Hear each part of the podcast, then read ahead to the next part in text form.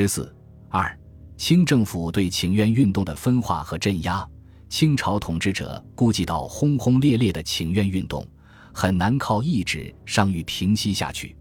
他一面确定对以后的请愿实行镇压，一面立即着手对立宪派实行分化瓦解。当时在民政部任左参议的资政院亲选议员汪荣宝，是个既受朝臣信任又与立宪派有联系的人。在上谕发表的前一天，资政院总裁普伦即以朝廷懿旨告诉他。要他在民选议员中做分化工作，汪当即找到几个比较有影响的议员，如雷奋、罗杰、易宗奎、吉中隐等密谈，雷奋等答应与之合作。他们在资政院民选议员及常驻北京的请愿团中展开活动，动摇了他们继续请愿的决心，使资政院在得知后未能做出任何有力的反应，请愿代表团也遵旨解散了。只有已正式立案的国会请愿同志会仍然存在。统治者为了欺骗中外舆论，强令北京商民悬灯欢祝国会缩期召开，乐于为清廷捧场的外国使馆也悬旗致贺。江，这里宪派的领袖张謇于十一月六日在上海得知京中消息，第二天，江这两省咨议局便发电给资政院，祝贺国会缩期召开。这一叛卖性的举动使全国联合的请愿运动陷于瓦解。以张謇为代表的江，这资产阶级上层分子是立宪派中保守的一翼，与上层统治集团有较多的联系。他们认为，既然朝廷已经做出提前三年召集国会的让步，请愿运动就算有了具体结果，如不顾谕旨继续请愿，就可能弄到与朝廷决裂的地步。而这是他们要竭力避免的，所以在关键时刻，他们首先妥协了。与张謇等人相反，其他各省立宪派的绝大多数都对清廷上谕表示不满。直隶、奉天、吉林、江西、河南、福建、湖北、陕西、山西、四川、湖南、黑龙江等省的立宪派都坚持明年即开国会的主张，他们有的致电资政院。有的致电请愿团或请愿同志会，有的分电各省，有的更组织大规模集会，继续进行请愿活动。江西省城南昌在上谕发表后，曾举行万人集会，提出建立新的请愿联络机构，继续请愿。稍后，湖北省资议局等联合三十九个团体的代表，共二千余人举行大会，要求总督瑞邓代奏，再请朝廷提前开设国会。四川省城成都有六千人集会，也要求总督赵尔巽代奏。特别值得注意的是，奉天省发动了第四次请愿运动，显示出相当悲壮的气氛。奉天省人民深受日、俄等帝国主义侵略之苦，对于救亡图存格外具有紧迫感。他们历次所上的请愿书都以救亡为唯一的理由。当第三次请愿未能达到目的时，奉天的立宪派，特别是青年学生异常忧愤，必欲拼死力争。资议局连次至电资政院和各省资议局，要求进行第四次请愿，但未获具体结果。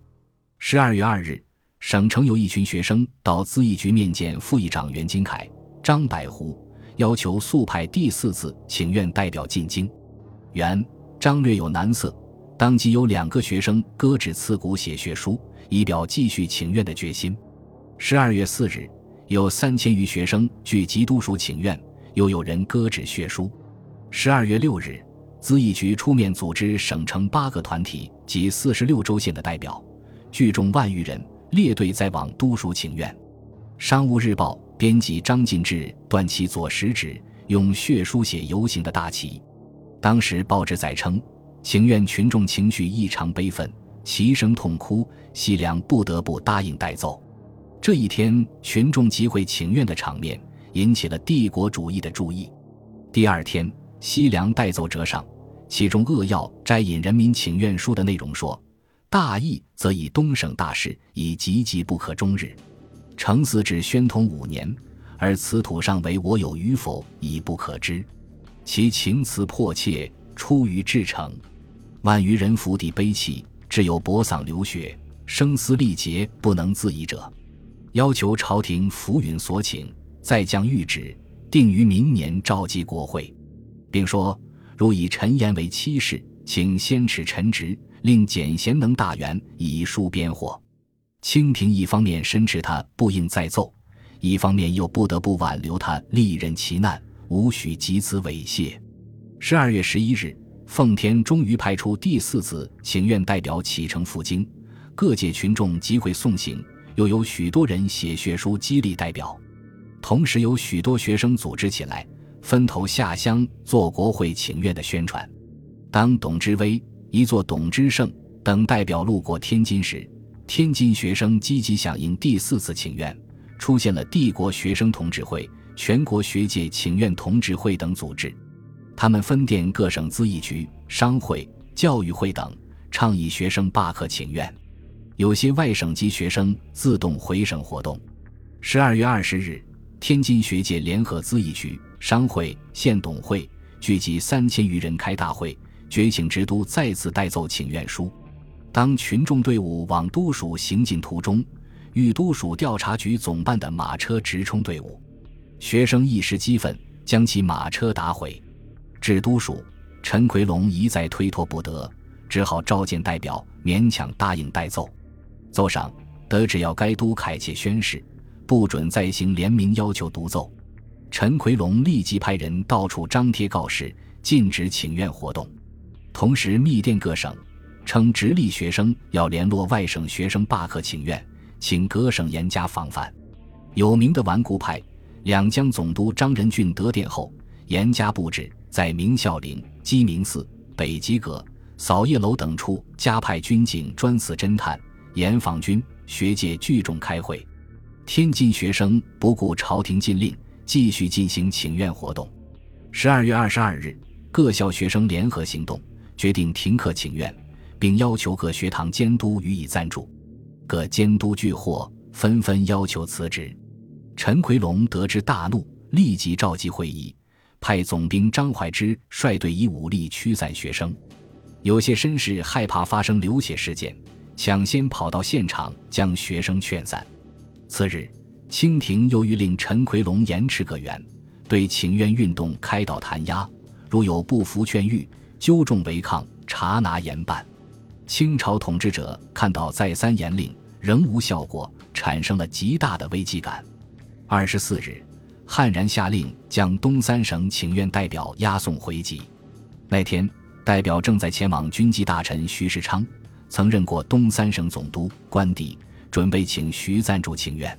中途被军警阻止，将他们带到警厅，宣布当日刚刚发下的上谕，迫令代表们立即回狱收拾行李，准备出京。有几名代表坐到地下不动，他们不饮不食，僵持到第二天清晨，军警把他们像罪犯一样强压上车，借送回籍。押解东三省代表离京的消息传出后，极大的刺激了立宪派。这时，清朝统治者在政治上已十分孤立，明知人心怨愤，却仍一意孤行。在把东三省请愿代表押送回籍之后，又召见学部尚书唐景崇。民政部尚书单琦要他们立即部署严密防范和镇压学生请愿运动。唐景崇遂即下令各地学堂监督、管理员等，要他们负责凯切小狱，如有教员从中煽惑，或有不惩之学生抗拒不服，应即分别开除斥退。步军统领衙门则在京城加派军警巡逻街市，吩咐各学堂侦查，如有不稳之学生。即请校长指名交出，待归衙门。一九一一年一月二日，清廷发布镇压学生请愿的命令，其中说到各地学生轻发传单，纷纷停课，聚众要求，要各省督府再行凯切小狱，随时弹压，倘再有前项情事，立即从严惩办，并将办学人员一并重处。而且宣称，如再有学生滋生事端，并为该督府试问，陈奎龙是清末紧紧追随朝廷意志的少数几个顽固督臣之一。他在镇压天津学生请愿运动的同时，还派兵包围过保定师范学堂，禁止学生出入，搜查来往信件，造成了相当紧张而又恐怖的气氛。得到一月二日的谕旨后，他更进一步策划镇压行动，决定严办请愿活动的组织者。天津学界领袖普育女学堂校长温世林，在历次请愿运动中都很积极，在第三次请愿失败后，更不避风险，组织学生罢课请愿。陈奎龙等官僚极端极事。一月二日谕旨发布后，天津即出现匿名揭帖、影射攻击温世林。不数日，陈奎龙即将温世林逮捕，捏造了所谓结会敛钱、妄图煽动等罪名，上奏朝廷要求将其发戍新疆。清廷迅即准其所请，于一月九日明语发布全国。陈奎龙的卑鄙和清廷的乖张，引起全国舆论的愤怒。《时报》指出。这是揭出假立宪面具之一铁证。至此，请愿运动完全失败了。请愿运动的失败固然与清朝反动政府的分化瓦解和严厉镇压分不开，但更重要的原因是立宪派本身的怯懦。以张謇为代表的一部分保守的立宪派，一开始就抱定自然秉礼、书诚而请的方针，不肯对反动统治集团做更有力的斗争，所以。当清廷将开国会的期限稍微提前，而同时准备对请愿实行镇压的时候，他们就先自妥协了，造成了立宪派的分裂和削弱。其他各省较为激进的立宪派，虽然对清政府的反动性有一定的认识，对其反动政策表示相当的愤慨，也曾比较尖锐地揭露和抨击清政府假立宪真专制的本质，提出过一些较激进的斗争口号。但他们在本质上也是脆弱的，一当需要把他们的斗争口号付诸实行的时候，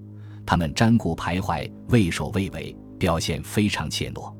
他们在某种程度上意识到了自己的软弱，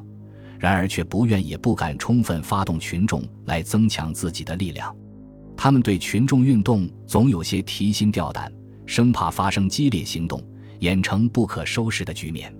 正因如此。他们只能在各省发动群众性的请愿活动，而在年谷之下的北京却始终未能发动一次群众性的游行请愿。国会请愿运动是由资产阶级立宪派独立发动的一场政治运动，显示出立宪派有一定程度的政治主动性。但是这种主动性最终还是被其软弱性所窒息了。他们本来知道有强迫政府立宪之国民。无自行立宪制政府，所以才发动请愿运动。但多次请愿失败之后，他们还是不敢去强迫政府，而最后终于在政府强迫的暴力面前退却了。这是改良主义路线必然导致的可悲结局。请愿运动虽然失败了，但它的社会影响是不容忽视的。立宪派发动国会请愿运动的根本目的是为资产阶级争取参政权。带有争民主的性质，立宪派对腐朽的清朝专制制度的揭露和攻击，从政治上打击了统治集团，使其更加陷于孤立。国会请愿运动是在“御武救亡”的口号下开展起来的，以开国会为救亡手段，诚然是幻想。但许多立宪派分子，特别是受他们影响的群众，却是抱着救国的真诚愿望参加运动的。正是这种爱国性，吸引了广大的群众参加到运动中来。国会请愿运动也是立宪派上层分子用来抵制革命的手段。他们极力宣传，只要开国会就能救亡图强，散布对统治者的幻想，并且诋毁革命，麻痹人民群众的革命意识。这样，国会请愿运动吸引的群众越多，对革命活动所造成的困难也就越大。因此，它本身不是革命的运动，但清朝统治者最后以暴力镇压请愿运动，从反面教育了人民群众，提高了他们的觉悟，而且把一部分立宪派也逼上了赞助革命的道路。本集播放完毕，感谢您的收听，喜欢请订阅加关注，主页有更多精彩内容。